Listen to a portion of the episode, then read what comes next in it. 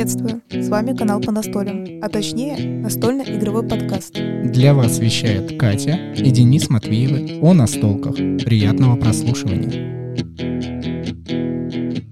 Хей, субботнее утро, точнее день, мы немножко выспались, но со свежими силами сегодня вновь вам поговорим о настольных играх в 104 выпуске настольно-игрового подкаста.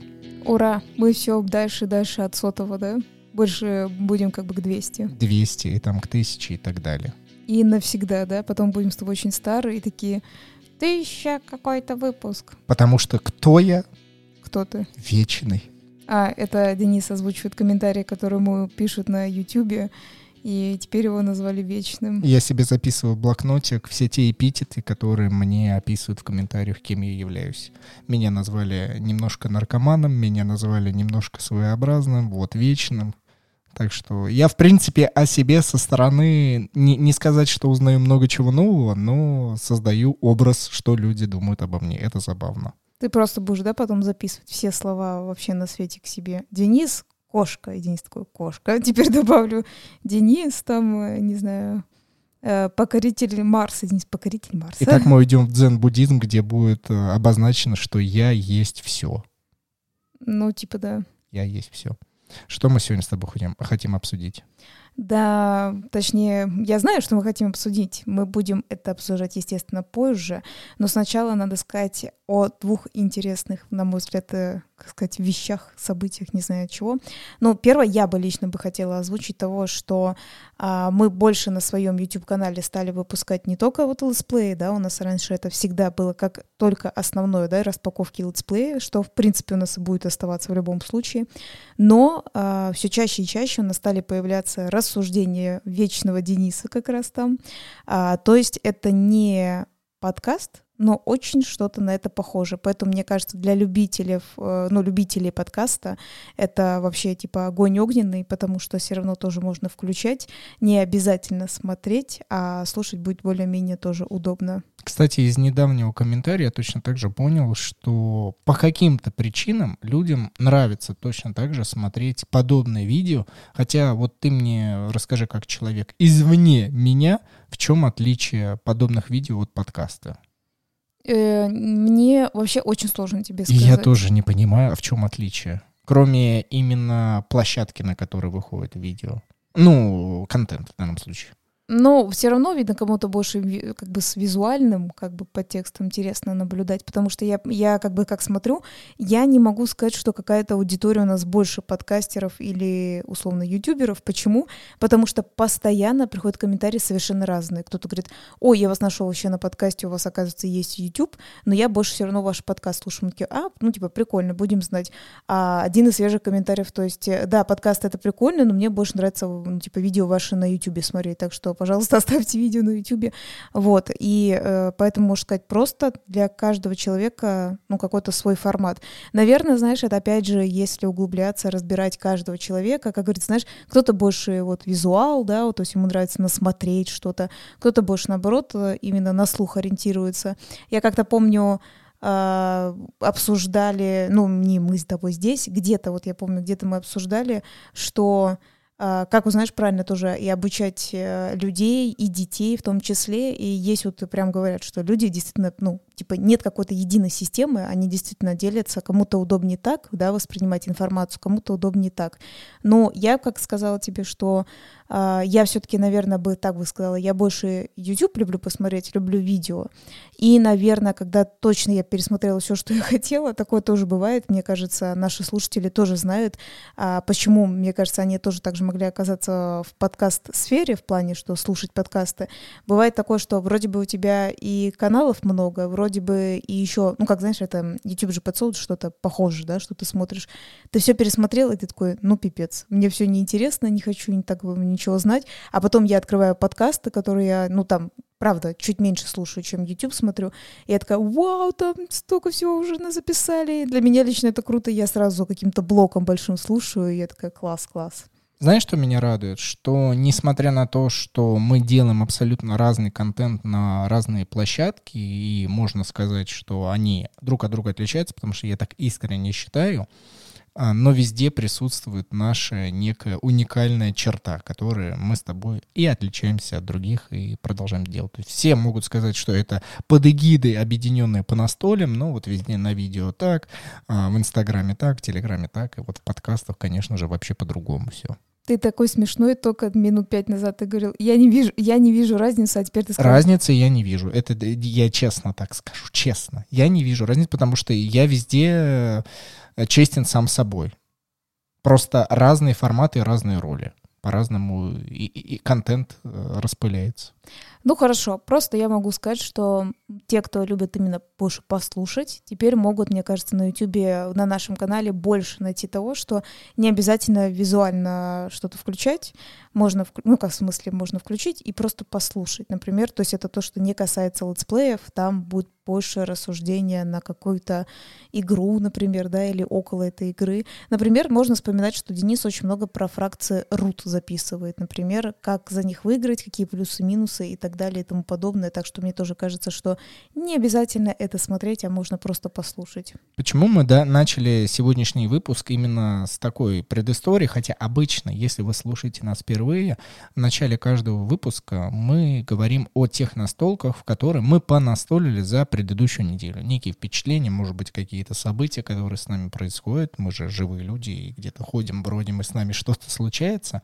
В этот раз с нами случилось именно видео. И помимо того, что мы их просто создали, конечно, пошел некий резонанс, некая волна, которая настигает, как мы уже заметили, спустя много-много времени. И это случается ровно потому, что если обратить внимание, опять же, на наш YouTube-канал и все те игры, которые мы записывали, в основе своей мы, как сказать, садимся в поезд э, и ждем своей остановки там, где еще не проложены рельсы. То есть мы успеваем начать заниматься тем, что становится популярным, ну, если не сказать через месяц, то через год-полтора точно. И в данном случае речь и обсуждение, которое мы сегодня хотим начать, это с игрой Dice Throne. Очень много вокруг этой игры сейчас комментариев, и лавка игр собрала невероятное количество предзаказов на данную игру. И здесь я для себя так или иначе опять сделал честные выводы, что как бы ты не записываешь, и как как бы ты ни рассказываешь со своей стороны там негативные или положительные факты, если человек что-то хочет, а в данном случае хочет купить настольную игру, он все равно это сделает.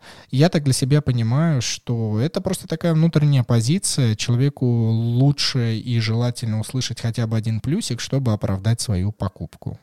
Я бы все-таки хотела добавить от себя именно про Dice Throne. Самое главное, что нужно понять. Во-первых, как ты правильно говоришь, что именно саму игру мы с тобой познали уже очень давно. Во-первых, у нас был действительно первый сезон, который только сейчас выходит. Три года назад. Внимание, ребят, мы три года назад вот раскрыли коробку и кидали кубики, а люди только сейчас вкладывают деньги, чтобы осенью получить и начать раскладывать кубики. Это в очередной раз. Я буду, я буду вот, вот, и, и, если есть возможность меня никому не оскорблять, я этого не буду делать, но я буду как солнышко светить и орать во все услышания, что локализации и вообще вот эти переводы, это происходит, друзья, спустя три года, как минимум в данном случае, ну вот относительно сторон, где-то быстрее, где-то медленнее, но сам факт, вот этот луч света из-за рубежа, он доходит только сейчас. Как вам жить в этом? Я это вообще ненавижу, поэтому английский язык наше все, хотя очень люблю русский. Так вот, и я бы хотела сказать... Так вот, Денис, ты... Блин, мне так нравится. Это хорошая позиция выслушать и сделать вид, что как будто не было этой фразы, этой догмы. Так вот, да. Да, так вот, я хотела просто сказать самую главную мысль донести, потому что а, видео, у нас есть летсплей, во-первых, по первому, по второму, да, сезону, как мы играли. У нас а, есть уже мнение, когда ты просто рассказываешь про разные фракции, да, например, а, из первого сезона. И уже есть видео там, где Денис все-таки рассуждает, а нужен ли вообще этот Дайстрон. Просто в любом как бы случае, что я лично считаю, почему все эти видео могут существовать вместе, ну, между собой, и где, например, естественно, первый сезон мы говорим, вау, какая классная игра, да, и уже к, то есть, опять же, правильно ты говоришь, прошло три года, уже, да, современный 21 год, где ты говоришь, а, мне уже не нравится эта игра. Настолько, настолько, что она уже выставлена у нас на продажу, второй сезон. Да. Первым мы решили оставить, потому что для нас это все-таки такой раритет, потому что по большому счету это в таком виде, который у нас есть версия, а по идее, видно, больше и не будет. В которой у вас нет, да. Вы покупаете переделанный первый сезон, который по неким дизайнерским уловкам выглядит симпатичней, а у нас он немного неказистый, но это первая версия, которая не будет перевыпускаться. Это, кстати, вот небольшое коллекционирование. То есть для нас это действительно некое впечатление эпоха, плюс она занимает очень немного места на полке, в отличие от этого гроба второго сезона, и который у вас будет, если вы покупали первого сезона переделанного.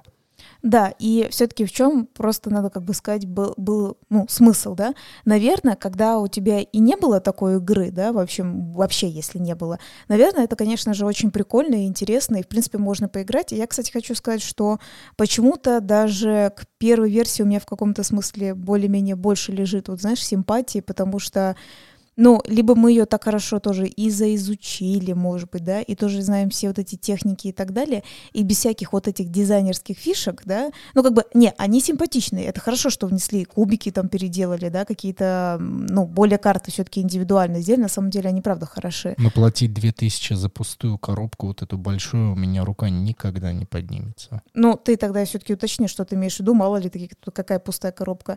Вот, Но сейчас вот, на предзаказе да. большая коробка, в которой вы можете можете сложить всех персонажей, 8 персонажей, которые, если вы покупаете, у вас будут, вы можете сложить в эту большую коробку. У нас подобное стоит от второго сезона, и я предположил и понял, что если вытащить сейчас всех персонажей, то вот это можно отдельно продать за 2000. Я просто охренел. Ну, как бы я понимаю, что это опять физически. И именно, кстати, именно из-за этого мы сегодняшнюю тему вот и поднимем ближе к середине выпуска, порассуждаем.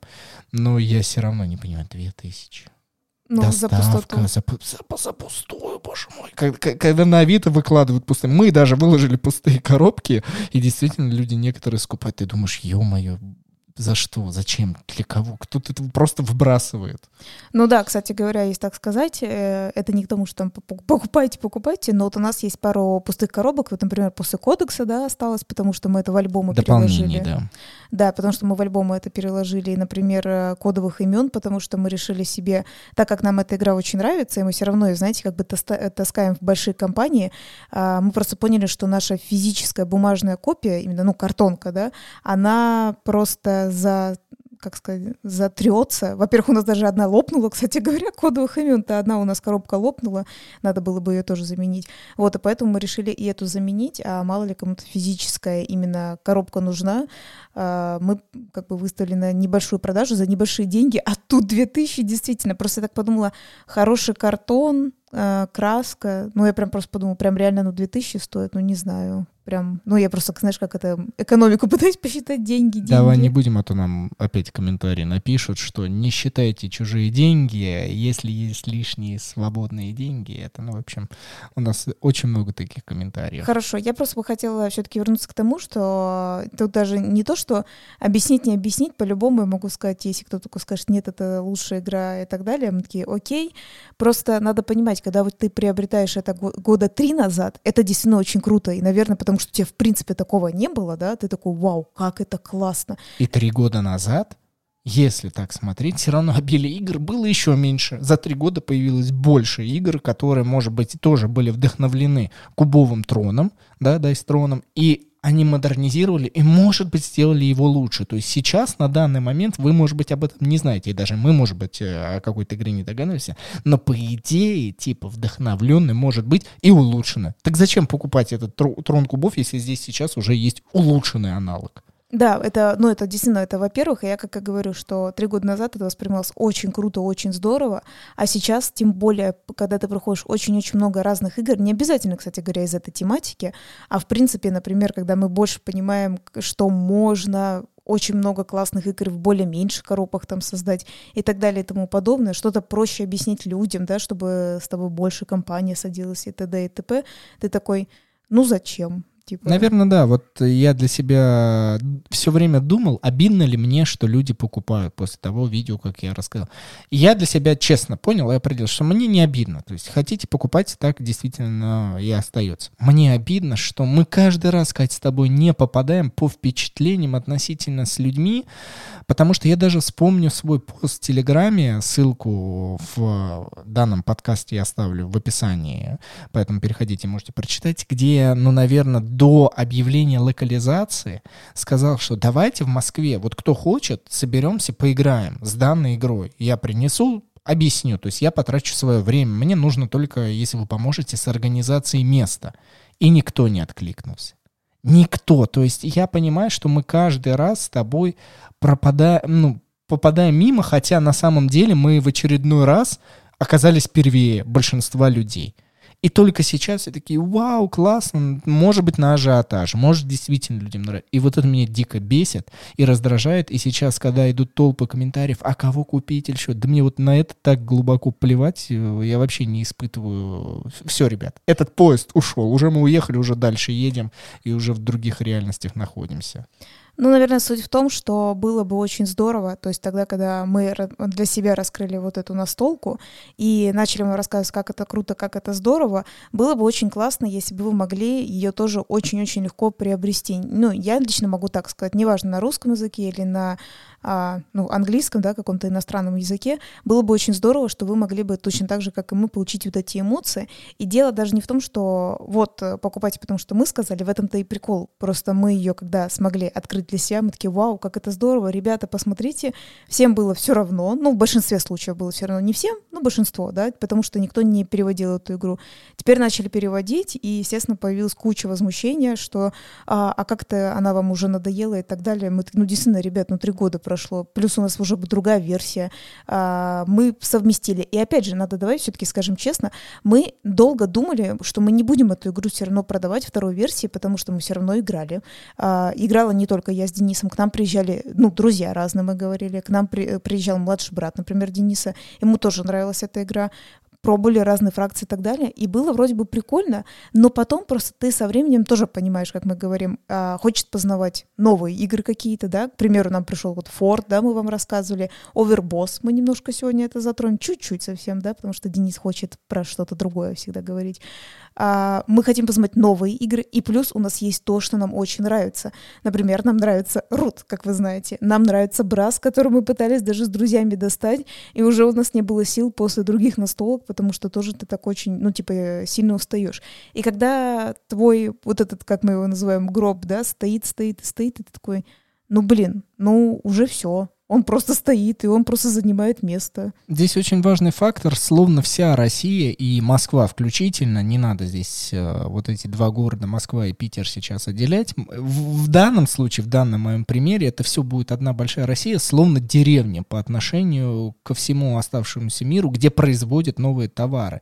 И здесь, друзья, конечно же, я не хочу вас оскорбить, и себя не хочу оскорбить, потому что мне точно так же самому жалко, что, блин, какого-то хрена постоянно находится находишься, ну, в данном случае, так как мы изучали года три назад, сама игра вышла там, например, три с половиной года назад. То есть лично наша семейная ячейка с Катей отстала от всего оставшегося мира, где люди получали игру именно из-за разницы там пересылки, получения и так далее, на полгода а вся остальная страна и русскоязычные люди в ближайших странах СНГ, где, вероятнее всего, еще дольше это может идти.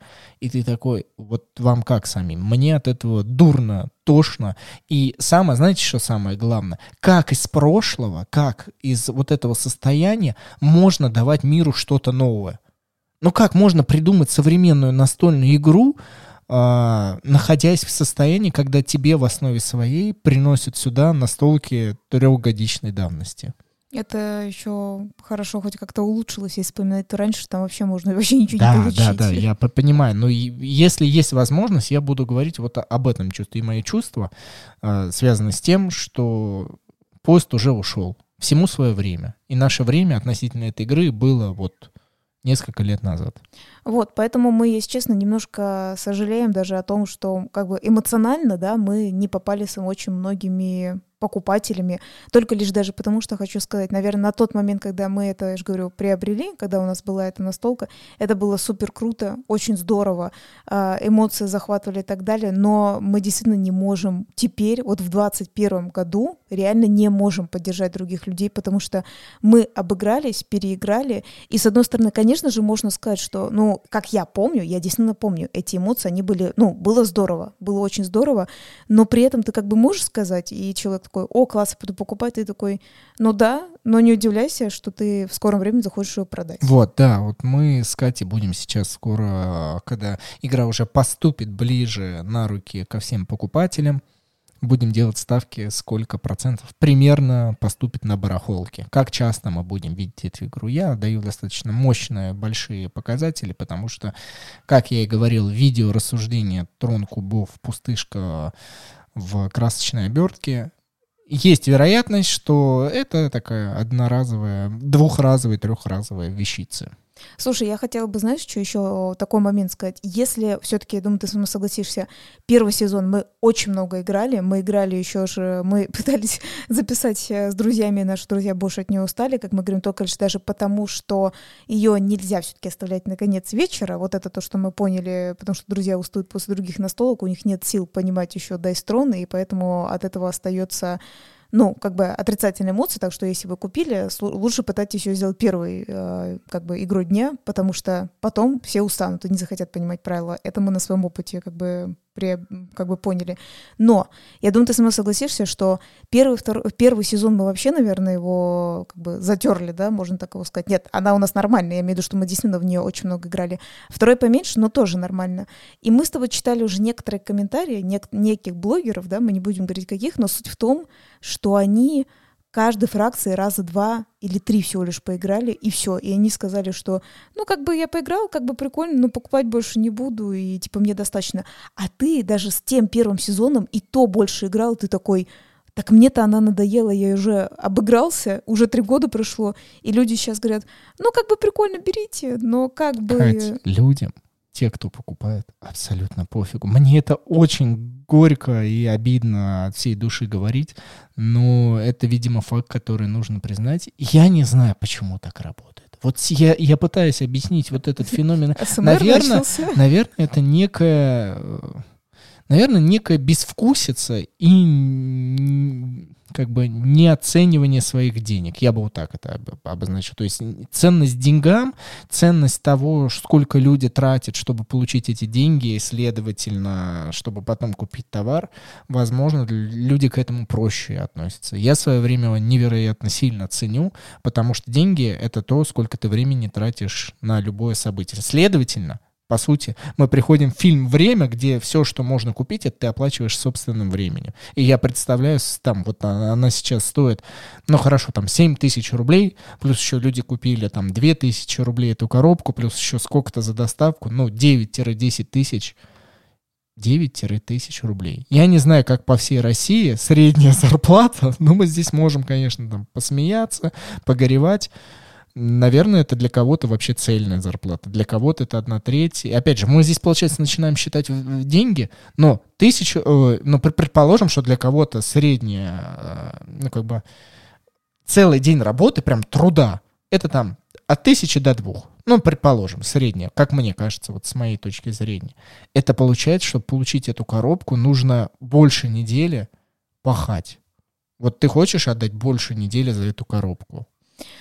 Я не знаю, а если я зарабатываю нормально, как некоторые пишут, в принципе, типа им Нормально. без разницы. Ну, им без да, разницы. видишь, мы здесь опять переходим к этому. То есть считать деньги, конечно, бессмысленно, ну, ладно. А без, если еще у тебя жена или муж твой работает? Да, вот да, да, вот. да. Я, я видел один комментарий. Может быть, это шутка. Я, правда, хотел бы верить, что это шутка, но если нет, это тоже стоит отдельной темы когда-нибудь в подкасте.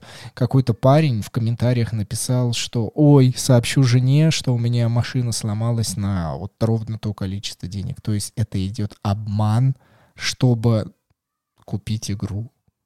Я в шоке. Я, я когда это прочитал, такой, да нет, ну если, если это шутка, то ха-ха, ладно, посмеемся. А если это правда? Если это про... помимо того, что на машину, да, поломку, ни... кому охота из собственных средств выкладывать э, лишние свободные средства на починку машины, будь настроение жены, все равно, ну там, хорошо, вот ты сломал машину на 7 с лишним тысяч рублей. Я такой, блин, Кать, в следующий раз, пожалуйста, езди так, чтобы не отдавать свободно 7,5. А если ты еще и обманываешь, и потом приносишь эту коробку, и я не могу как бы понять, откуда ты ее взяла, ну, в общем, представляете, какие взаимоотношения у людей, что деньги, получается, вообще непонятно где. Блин! Я просто задумаюсь, что бы я с тобой сделала, У меня тик- тикток головного мозга у меня происходит. Я серьезно говорю, я не знаю, что бы я с тобой сделала, если бы была такая у нас с тобой ситуация, я еще узнала, что ты настолку купила во вход этого всего. Я бы вообще не знаю, я вообще не знаю, как можно так жить вообще в этом мире. Ну ладно, давай немножко от этого, господи. И от этого немножко... партнера у меня дети, да, Я там? типа, у меня поплыл мозг, да, от этой ситуации. Давай немножко просто скажем все-таки впечатления. Мы рассказывали о том, что недавно мы были в кофейне, играли в много разных игр, и мы говорили-говорили, и Денис говорит, боже мой, мы сейчас уже почти весь подкаст проговорим про эти игры, и все-таки мы решили, по крайней мере, как я помню, одну игру Overboss оставить впечатление на попозже. В чем был смысл? Потому что до этого мы играли дома, да, на четверых все-таки с ребятами в эту игру. А, у нас еще сложилась неприятная ситуация, что вследствие, если вы будете смотреть наш YouTube-канал, вы увидите немножко другую распаковку, не потому что мы только поменяли формат, а потому что когда мы распаковывали, как обычно, а, у нас просто не сохранилось видео, это вообще у нас не первый раз, iPhone молодец, почему он так иногда делает, он просто такой а пошел, а пошли вы, знаете, куда? Я просто не буду сохранять видео. А, ты так перешла к разговору об игре Overboss, мол, нужно платить по счетам с предыдущего выпуска. Да, вот. И мы поиграли, я просто помню это, знаете, ребят, реально было очень сложно, что мы записывали распаковку, пока друзья у нас отошли за едой. Они просто решили как раз, знаете, как это называется, мы как бы все хотели уже есть, но вроде бы они хотели, чтобы мы красиво распаковали, как мы хотели и так далее. Мы все там настроили, свет, время, да, там и так далее. И все это оборвалось, поэтому а, распаковочка будет немножечко в другом формате. Если кому интересно, вы можете увидеть. Она немножко будет еще по-другому. Вот. И мы сидели, играли в четвером, а потом э, Денис играл с другой компанией пятером. Поэтому есть что, наверное, сравнить, сказать, да, Денис? Самые яркие события, которые у меня есть с данной игрой, это то, что благодаря опыту э, взаимодействия с игрой Overboss я написал пост в Телеграме.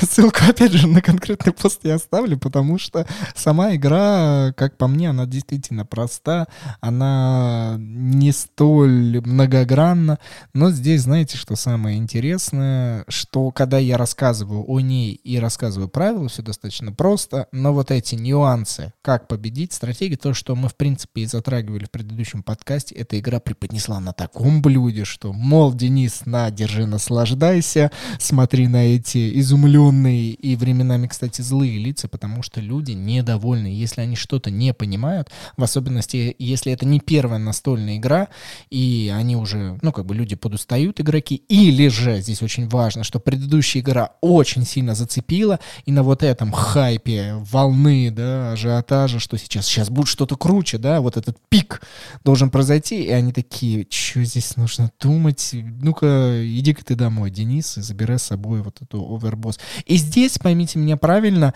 ты не можешь объяснить, ну посмотрите, какие картинки.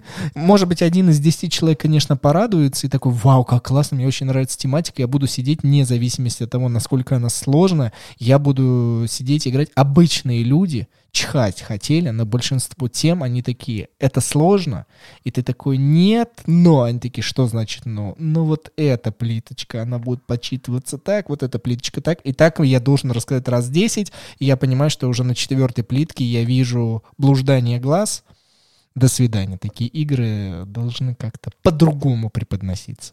Суть, э, как бы главное, то, что так как я играла все-таки на четверых, то, что я тоже лично помню, а, игра как бы супер простая на самом деле, там нет особой супер э, стратегии на самом деле, но действительно, как обычно, когда ты в конце начинаешь подсчитывать, э, там же есть некие пиксельные плиточки, и ваши вот эти маленькие, это все-таки герои или злодеи? Это монстры. Это монстры, да.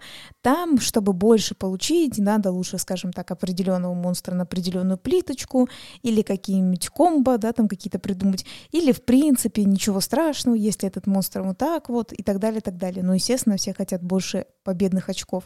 И ты не знаешь иногда, как сказать им, что, ребят, вот смотрите, вот она супер простая, но, скорее всего, за, первых, за первую партию вы очень мало получите победных очков, и только поймете в конце опять, что а, вот как надо было делать именно в контексте, чтобы просто было больше победных очков. Потом, наверное, ну, сыграете второй раз, вы такие, угу, я улучшил. Третий раз, возможно, вы победили или около того, и, и, и вы такие, ну, все, в принципе. Просто есть огромная вероятность, что до второй партии большинство людей не дойдут. Не доживут. ну, ну, не, доживут, не доживут. Не доживут в игровом плане, конечно же, потому что они такие, фу. Очень много вариантивности, очень много всяких возможностей, но люди не будут использовать эту возможность, если они не понимают, а в чем кайф, в чем смысл, зачем мне это, зачем мне вообще в это играть.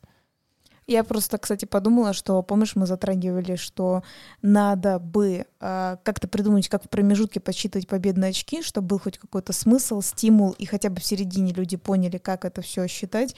Я вспомнила, как мы говорили про недовелир, потому что мне эта игра понравилась. Она как бы другая, но сам суть-то, что ты в конце опять подсчитываешь эти победные очки из каких-то вот этих условных а сетов, да, потому что там сеты из карт будут, а здесь из плиточек и монстров. Из вариативности, бы. опять же, мы с тобой говорим, из вариативности разных, разных стратегий. Да, вот сам смысл, что вот я заметила, особенно в этих компаниях людей злит, что в самом конце только они что-то получают, не понимают, да, как бы к чему ты идешь, как бы непонятно. Потому что, кстати говоря, мы же взяли игру Санторини, мне показалось, о, здесь люди понимают, так, мне надо, да, там построить здание, забраться на него, все, как И бы. начинают кайфовать от самой игры, потому что ты фокусируешься на самом действии. А как можно фокусироваться на самом действии, если ты не понимаешь конечное, к чему тебе нужно идти? Да, и я как раз хочу сказать, что очень сложно вот так сидеть с новичками в контексте, что они такие, ну, то есть им надо понимать, что вы должны как минимум два или три раза сыграть в эту игру, а им это может не понравится уже с первой партии, в принципе. Ну, опять же, с новичками ты так говоришь. Люди-то уже не новички. Очень многие в нашей вот данной кофейной ячейке очень много играют настольные игры, и у них вырабатывается вкус, они с нами рассуждают, обсуждают. И здесь 50%. это просто, в принципе, говорится о том, что человек не готов. Это человеческая натура. Здесь не нужно делить новичок, не новичок. Вот. Но вот, кстати говоря, это, как бы, может быть, кто-то скажет, вообще капец странное сравнение, но я скажу так, вот, вот так, давай так скажу, два момента. Мне лично недовелир больше нравится вот в таком контексте, все равно даже подсчитывание очков.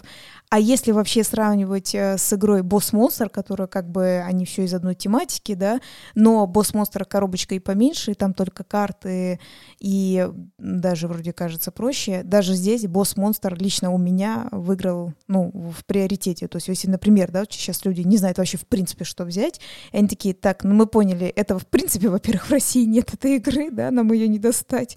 Так э, что ты еще посоветуешь? То есть я вот, если бы, да, вот, например, Денис такой, берите, что хотите, э, я бы сказал, если прям сравнивать, сравнивать, то я бы лучше бы вот не Довелир или Босс Монстр взяла бы. Вкусовщина. Давай поблагодарим, давай поблагодарим наших боссов, которые наш, наш, нас поддерживают и спонсируют.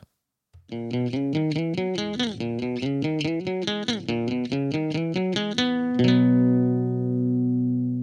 напоминаю, что на сайте boosty.tu slash по настолям огромное количество людей перешло и выбрало оптимальную для себя подписку, чтобы поддерживать наш канал напрямую. То есть нам кидают денежки, через сервис проходит, к сервис забирает комиссию, почти 10%, чтобы вы знали.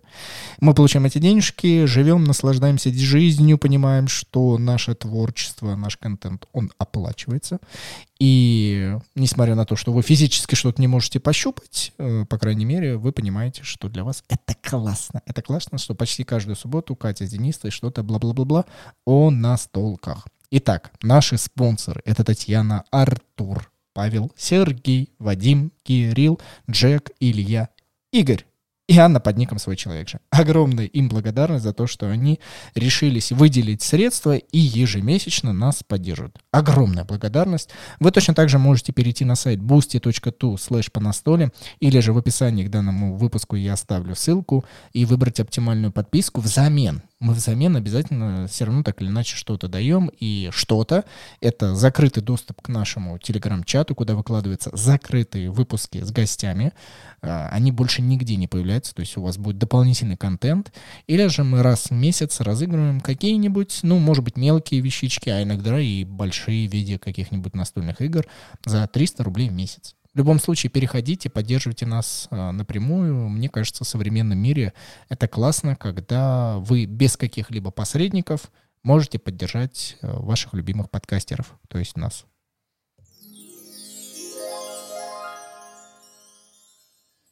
Денис сделал еще тоже такое как бы вступление, что физически они не могут э, почувствовать, за что, как говорится, они нас поддерживают, они поддерживают за некое творчество, да, можно сказать, за некий такой слух, то, что они вот, вот, вот слушают, такие, о, вот мы как бы вкладываемся в творчество, да, может, скажи, как это, будем себя как Леонардо да Винчи, только, вот тут тоже, кстати, момент, что э, никакие ни картины, ни проекты, ни так далее, да, то есть мы не даем. Да-да-да, там. Катя подвела к основной теме да. выпуска.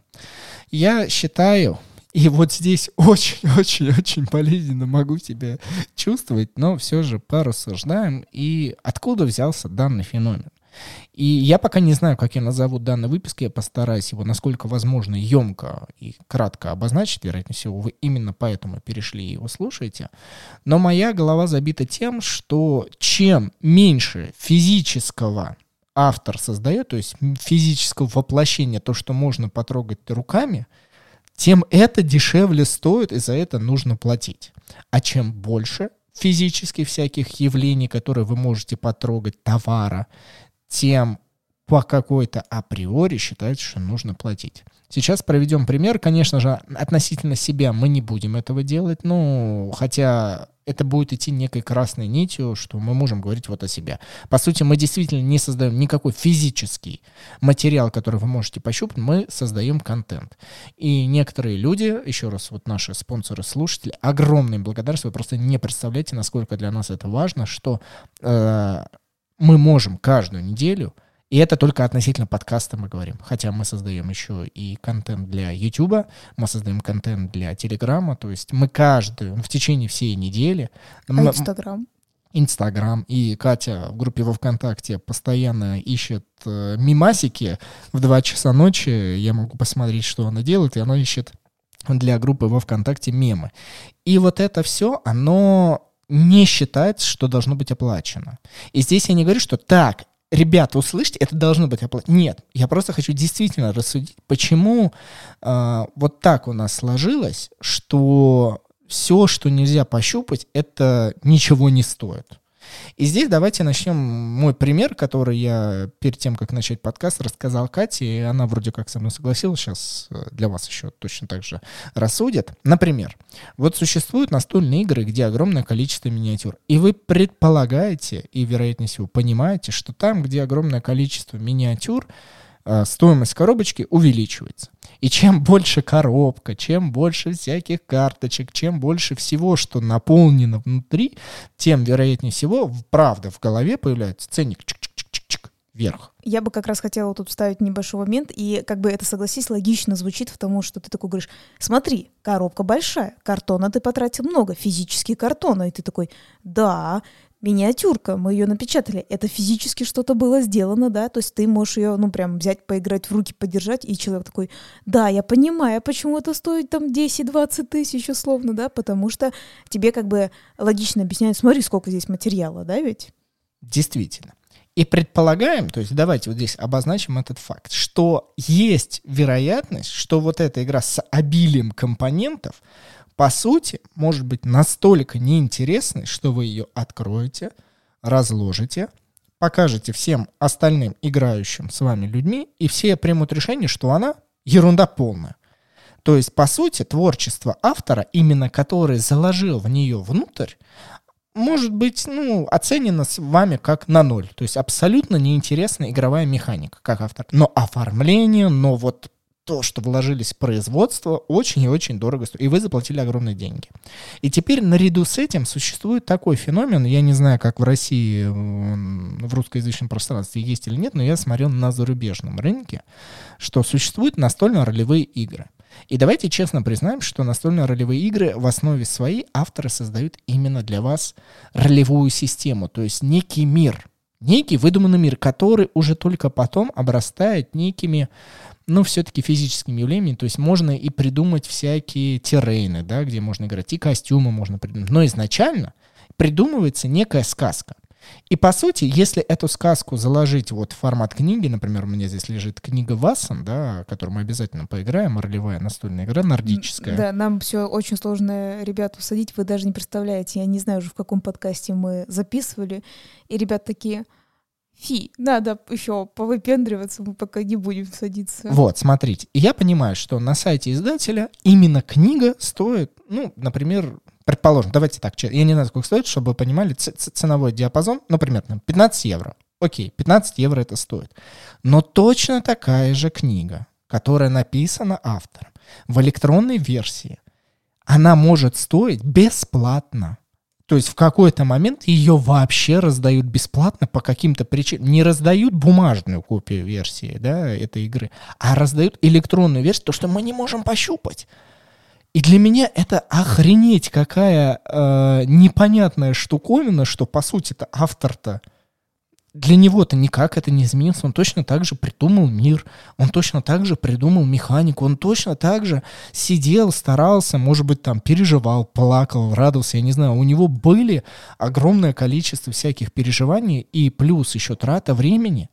И в какой-то момент, чем больше вы не можете создать физических вещей, тем вот этот труд стоит дешевле, а может быть и бесплатно вообще схренали. Извините, конечно, я просто по-другому не могу сказать. А это, вот это как вообще такое возможно в мире, что чем больше ты пластика какого-нибудь наложишь, тем это дороже, хотя на самом деле толку от этого пластика и э, полезности от него вообще может не быть. Самое интересное, когда Денис мне начал рассказывать эту историю, я сначала так думала, ну, условно, как он сказал, книжка будет стоить 15 евро, и я думала, что он скажет, а электронная версия будет 7 евро, условно, да, и я такая, Она типа... может стоить, ну, то есть в какой-то момент она действительно так может стоить, но и временами именно электронную версию вообще могут раздавать бесплатно. Я к этому тебе и веду, что потому что, например, когда ты тоже покупаешь книги, вот Денис очень-очень э, любит читать, э, есть, вот даже поэтому он как-то брал себе бесплатный вход в библиотеку, да, когда-то, э, до, до вот этих э, пандемийных как бы времен, чтобы иметь большой доступ к книгам, чтобы можно было обчитаться. Вот. И когда некоторые книги, которые он хотел приобрести, опять же, помнишь, была разница. Физическая копия, она стоит дороже, а электронная, она примерно в два раза дешевле. Кстати говоря, я вспоминаю, вообще некоторые электронные версии были одинаковые. И тут тоже ты такой, нифига себе, что печатная версия одинаковая стоит, что электронная, да?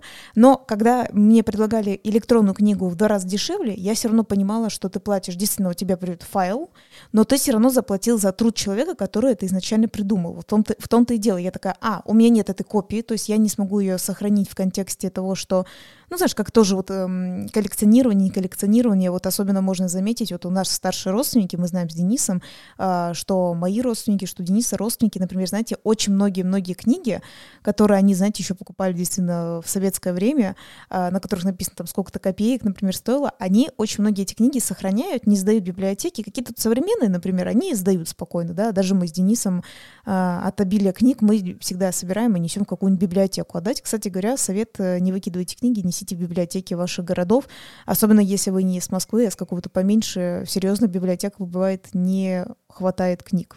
Вот, вот такая интересная, такой интересный факт. Вот, но вот такие вот, э, знаете, старые советские какие-то книги э, наши родственники не сдают, потому что они, во-первых, рассказывают, раньше было очень тяжело приобрести. Некоторые форматы, знаете, которые уже их нету, действительно уже напечатанных таких версий нету и так далее и, и тому подобное. И тут такой, ну, типа, окей, окей, ты понимаешь, вот физическая копия приобретена фиг знает в каком году, пусть она стоит, да, то есть давай назовем даже в каком-то виде коллекционированием, да, это.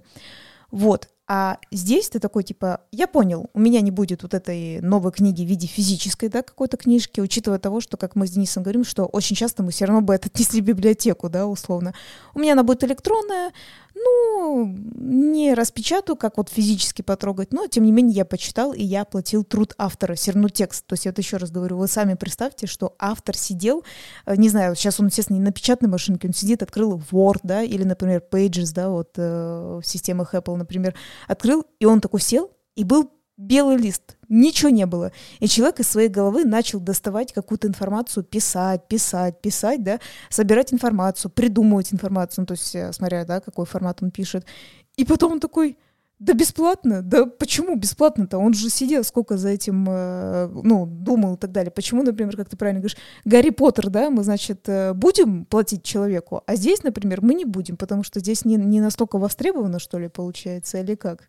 Я вот это не могу действительно для себя до конца определить. Ну ладно, Хорошо, предположим, что оно так и есть. И здесь вот система скидок, авторские права, мы немножко в это углубляться не будем. Здесь акцент я делаю на другом, что игра, в которой может быть абсолютно не видна рука автора и что туда вкладывались, и здесь я э, скажу очень явно для себя личный пример, вы можете со мной не согласиться, хорошо принимаю, но здесь я вот э, в очередной раз повторюсь, это идиотская игра «Лес сказок», Грим uh, Форест изначально, которая была, в которой вообще игровой механики, как я считаю, вот вообще кот наплакал, и если бы была бы возможность, я бы вот, ну не то, что прям автору что-то заявил, я просто бы еще раз вот при вас всех, кто нас слушает, здесь тысячи людей, скажу, что рука автора там нет. Но зато какой продакшн, да? Какие миниатюры отлиты. И зато вот в Америке тогда она стоила, опять же, несколько лет назад, до того, как ее локализовали, она там больше 50 долларов стоила.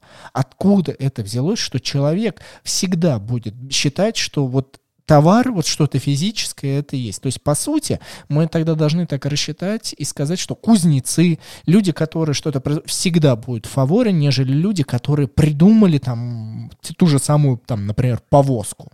То есть пока ты что-то не произвел физическое явление, то есть пока ты только это придумал и рассказал, твои мысли ничего не стоят но как бы стоят, но в большинстве случаев, когда люди начинают оценивать, они как бы выбирают какую-то более физическую вещь, чем э, придумку в голове. Вот, например, я не хочу создавать свою настольную игру. Серьезно, мне это не нравится. Я не хочу быть автором. Но мои мысли, которые я накопил спустя огромное количество игр, мой мозг, ну вообще, вот я сам, который вы, вы слушаете сейчас, я понимаю, что я готов свой товар в виде неких там, может быть, консультаций или чего-то продавать за большие деньги, потому что я считаю, что с помощью моего опыта человек, который может создать настольную игру или же там издательство, или же люди другие, которые хоть как-то связаны с игровой тематикой, они, оплатив мой дорогой труд, могут поднять э, с помощью своих будущих качественных там вещей или точно так же своих дополнительных каких-то мыслей, форм и так далее, обучения, они могут заработать еще больше. Но нет, пока ты не сделаешь сам свою какую-нибудь коробку или же чего-то не докажешь физически, это по сути тогда ничего не стоит. Ну, и учитывая что если мы с тобой возвращаемся к тому, что все-таки физически этот человек написал книжку, ролевую, ну, ролевую книгу, и так как ее не купили физическую копию, она есть в электронном, он берет ее просто раздает, только, скорее всего, не потому, что это прям его безвозмездное желание, а, скорее всего, то есть как-то складывается так ситуация, что ее даже за полцены не берут от э, физической ну, копии. Ну, опять же, я не знаю, как там складываются взаимоотношения между автором и издателем э, связано. Возможно, у него выкупают весь тираж, ему одноразово платят, а не платят платят за каждую проданную копию. То есть такие тоже взаимоотношения бывают. И если вы не слушали наш подкаст, связанный с NFT токенами, да, и настольными играми, мы рассказывали там, что сейчас NFT токены решают эту ситуацию, и можно перепродавать, условно говоря, в блокчейне монетки. И автор, который изначально что-либо создал, например, ту же самую книгу, он каждый раз с перепродажи будущих может получать какой-то процент. То есть это решает проблему. Но суть такова, что пока ты даже саму книжку, вот печатную, вот эти бумажки не сделаешь, твои мысли, твои, условно говоря, на компьютере, на печатке, то, что ты мысли заложил вот в какую-то форму электронную, будут меньше стоить. Ну, кстати говоря, ты вот говоришь, что вот то, что ты говоришь NFT, все-таки надо принести даже не монеты, а суть того, что, например, да, ты написал картину, ты ее продал, и постоянно будешь, так как ты зафиксирован, что ты был изначальным источником тот, кто это сделал, а потом со следующих перепродаж этой картины ты будешь получать какой-то процент. Вообще, то есть как и большинство семей известных вот э, авторов там музыки, картин и так далее, по сути, до сих пор и получают, кстати говоря. Ну, то есть э, мы же знаем, как бы, что, например, какие-то э, великие произведения, сейчас потомки этих авторов, они получают. Ну да, но это хорошо, что там обозначены изначальные авторы. То есть ты действительно люди, которые... Ну вот, например, есть ну, какой-то да. художник в каком-то небольшом городке, он великий. И он рисует. И у него какой-то вот ушлый предприниматель увидел такой, да, куплю у тебя там за 15 рублей. Он такой, о, наконец эти 15 рублей мне на лишнюю бутылку красок достаточно будет. Потом он приходит и, условно говоря, перепродает ее за миллион рублей. А этот э, парень даже об этом, ну, хорошо, если он не знает, а если узнает, он уже никак добиться это не сможет, потому что он говорит, а этот художник его вообще уже давным-давно не существует. В мире блокчейна NFT это отрицает, это исключает. Ты можешь поставить, что каждая перепродажа будет 10% мне приносить. Я автор. Ну, у нас же тоже, да, была история, я знаю, я не буду говорить более конкретно, но у нас есть друг, который, знаете, вот в свое время ВКонтакте, если кто-то помнит, не помнит, а, были такие моменты, когда ты выкладывал свое творчество там какие-то на свою страницу или еще что-то, то есть ты показывал то, что ты нарисовал, и если вспомнить, там тем более по авторским правам, так вообще всем было плевать, как и многим сейчас иногда сложно доказать, а там было плевать, и у него кто-то украл эти рисунки, которые он как бы он даже не задумался о том, что как бы на нем зарабатывать, но он думал просто рассказать, что смотрите, как я рисую, а у него их украли и как бы пытались как за свое творчество э, как бы преподать. А суть в том, что я поняла, у него на тот момент даже не было идеи, что как-то это подписывать, знаете, как подпись какую-то ставить или еще что-то. Так тем более еще согласись, мы, как бы мы все знаем, тоже всякие есть фотошопы и так далее. То есть, э, скажем так, у него есть определенная стилистика, в которой очень легко можно закрасить подпись. Ну, скажем так, вот есть определенные да, э, шаблоны, где легко это можно убрать. И я вот так тоже задумаюсь. То есть тут же тоже сложно доказать. Как ты, ты что, будешь залазить, э, говорить, так, ВКонтакте, открываем код и смотрим мою дату, да, то есть, а, а ВКонтакт, скорее всего, они такие, да, нам вообще все равно ничего мы не будем лазить и так далее. И суть в том, что по большому счету он понимает, э, что есть пару картин э, его в интернете, которые точно его, но он не знает, как это доказать. То есть он что будет говорить, э, зайдите на мою страницу много миллионов лет назад и проверяйте, что это первый я был рисовал. То есть, типа, это очень сложно доказать, действительно. Но опять же, это мы сейчас с тобой рассуждаем уже после того, как а, некое творчество, некое то, что не имеет столь материальной формы, хотя изображение это уже все равно какая-то форма на бумаге или так далее, я тебе говорю о том, что эти формы уже начинают принимать за день. А мы с тобой рассуждали о том, что автор может сделать невероятно что-то очень качественно, это может улучшить жизнь человечества или там вот действительно создать такую настольную игру, и она будет только не иметь столь обширных компонентов, но в своей механике интересно, элегантно и увлекательно, и все-все-все в нее будут настолить, но люди — все равно почему-то и те, кто создают, и те, кто продают, и те, кто покупает. То есть наш мир построен на обмене и большом достаточно обмене больших плат за что-то физическое. Это то же самое, когда ты смотришь ТикТок, и ты мне показываешь, Денис, посмотри, люди делают какие-то свечки, и там у них там 400 с лишним заказов, и каждая свечка там стоит по 5-6 баксов. Я смотрю такой, ну честно, то есть это правда, здесь моя личная вкусовщина, я думаю, кто за это платит? Вот, во-первых, кому это надо? И кто за это платит? И я не могу дать себе ответ. Я бы хотел у кого-нибудь купить, во-первых, зачем тебе это нужно, и почему ты считаешь, что это стоит там те же самые 5 долларов. Только потому, что человек потратил время и от точки А своей руки до точки Б конечность свечи залил и просто монотонную работу за тебя выполнил. Но тут, э, по видимости, смотри, тут, э, знаешь, почему ты не понимаешь? Суть в том, что Денис мастер на Я все не руки, понимаю, да? я вообще живу, я, я родился в каком-то, блин, мире, я понимаю, что сам себе его создал, и я до конца не понимаю человеческий мир, но мне, правда, вот очень обидно, что есть некие мысли, которые, ну, все, что у нас есть, это все равно чья-то была мысль. Короче, надо просто сказать... Блин, все, я, я пропал. Нет, суть в том, что я как раз хотела сказать, например, почему Денис возмущается по поводу, например, той же самой свечки. Э, не нахваливая, правда, Дениса, но Денис, как бы говорится, ну, не мастер не на все руки, но что-то типа того. Он понимает принципы, как э, делать свечки, всякие разные бальзамы и так далее. То есть он все эти принципы знает. И, естественно, он имеется в виду, больше, наверное, возмущается, что он может это сделать, и, знаете, это действительно будет не на словах, что типа, да я сам могу такое сделать. Он в смысле, он реально это может делать. То есть прям правда, у нас вообще даже материалы все эти есть. И, наверное, Денис а, возмущает то, что то ли это очень ленивые люди покупают эти свечки, что они не могут себе сделать, потому что там, ну, слишком просто. То есть там типа стеклянная банка, Денис имеет в виду, он видел стеклянная банка, в ней ставят вот этот фильтр, который горит, и залит воск, и типа просто красиво упакован. Денис такой, какого хрена? Я это тоже могу сделать. Зачем за это платить типа огромные деньги, да? И, естественно, у него идет такое возмущение, что, скорее всего, вы вообще понимаете, что кто-то когда-то это в принципе придумал, что надо топить, да, вот этот воск, да, как раз, что... Вот кто первый, да, вот это все придумал? Тот человек такой, ага, у меня нет света. Что я могу сделать, чтобы у меня был свет? Что я могу придумать такое, чтобы сохранять свет на протяжении хотя бы там ночи? Ну, там же, опять же, света еще и не было. Точнее, вот есть был... пчелы, вот их ули. Вот понимаете, кто ему заплатил или ей? Я просто вот это действительно не могу до конца понять. Люди, которые делают сейчас вот настольно-ролевые миры, понятное дело, что там можно подсмотреть. Но написать целый мир, что-то там есть такие монстры, у них такие показатели. Или же там определенные настольные игры, в которых механика, что там сделаешь ты один шаг, это повлечет разветвление, которое повлияет на механику в конце игры это, это, типа, бесценно это ничего не стоит, да? Вот так мы будем теперь к этому рассуждению придем.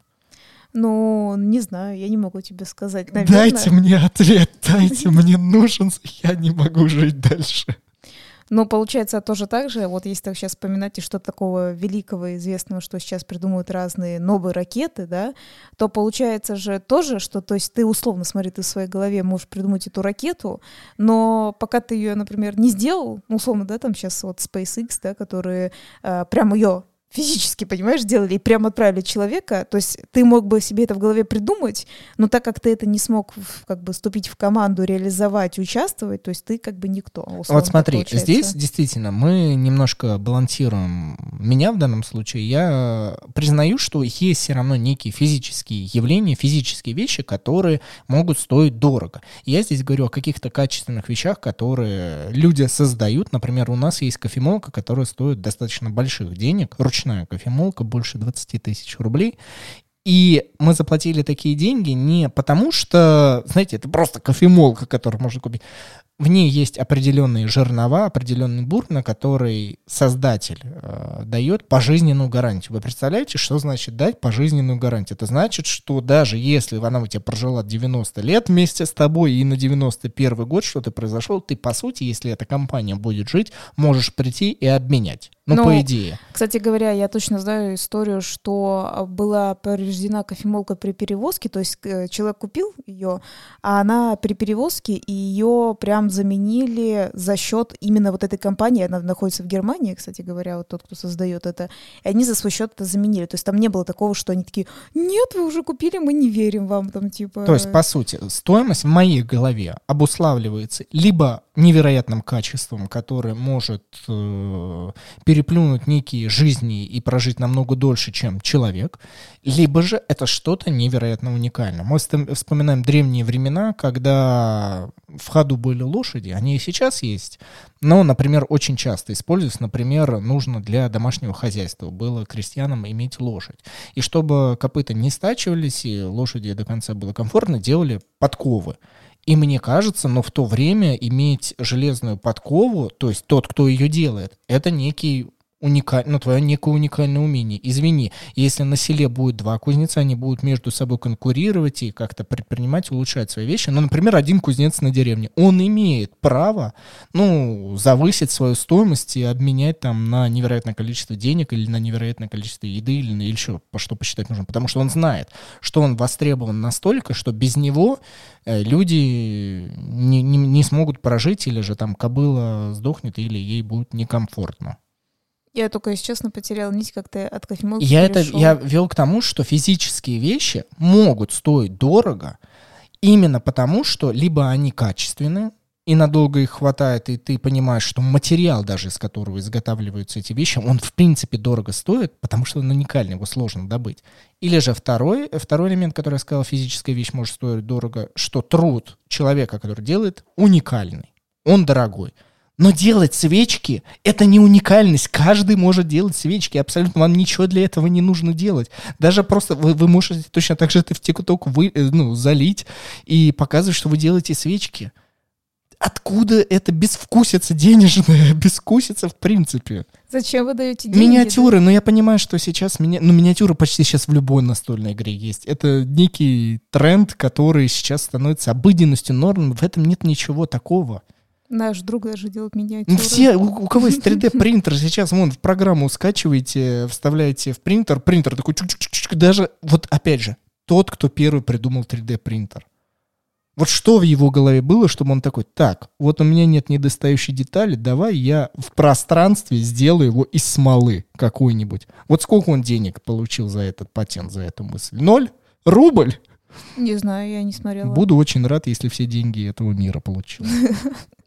В общем, Дениса возмущения нет предела ну, некое непонимание того, почему вот именно физическая э, скорлупа грецкого ореха может стоить дорого, а мысль, которая приведет к чему-то, или чертежи, или же выдуманные миры, как в настольно-ролевых играх, э, которые, по сути, могут объединить людей и сделать разрядку психологическую, они ничего не стоят в глазах остальных людей. Ну, хорошо. А, например, когда вот э, часто тоже так смотрю, есть такой контент, когда делают, знаешь, например, посуду ручной работы. Ты, например, что за это можешь сказать?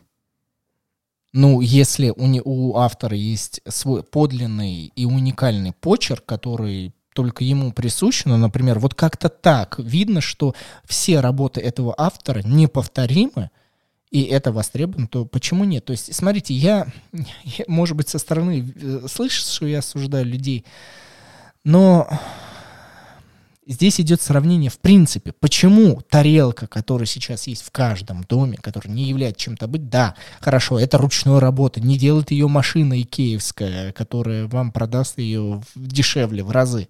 Просто сам факт, почему до сих пор тарелка может стоить дороже, чем некие мысли, которые могут изменить в принципе нашу жизнь.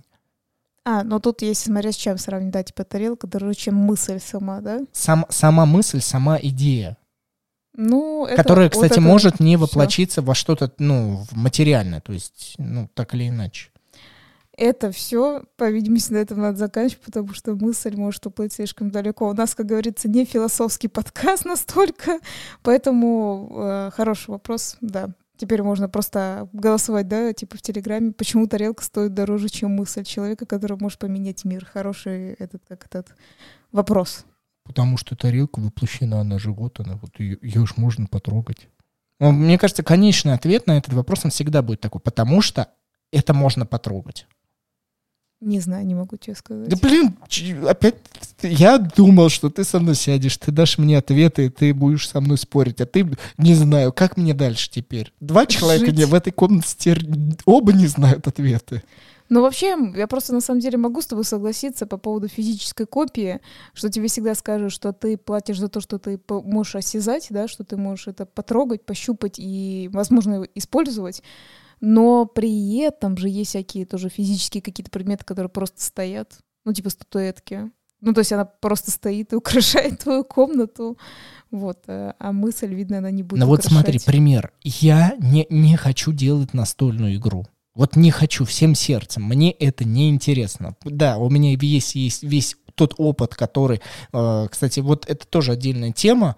А Я думаю, может быть, когда мы с тобой поговорим, что почему-то я заметил, что большинство настольщиков, которые играют, играют, в какой-то момент такой, ну все, я готов создать свою настольную игру.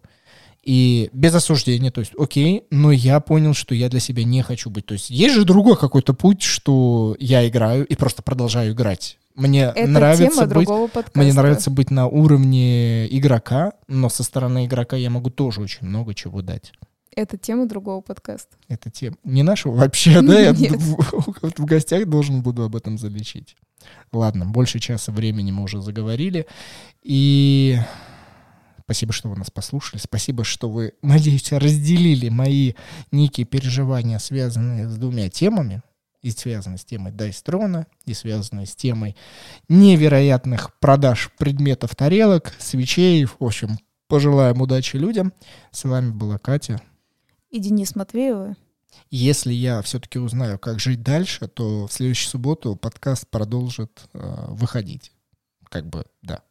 Все. Да, он и так будет выходить, что ты выпендриваешься. Пока.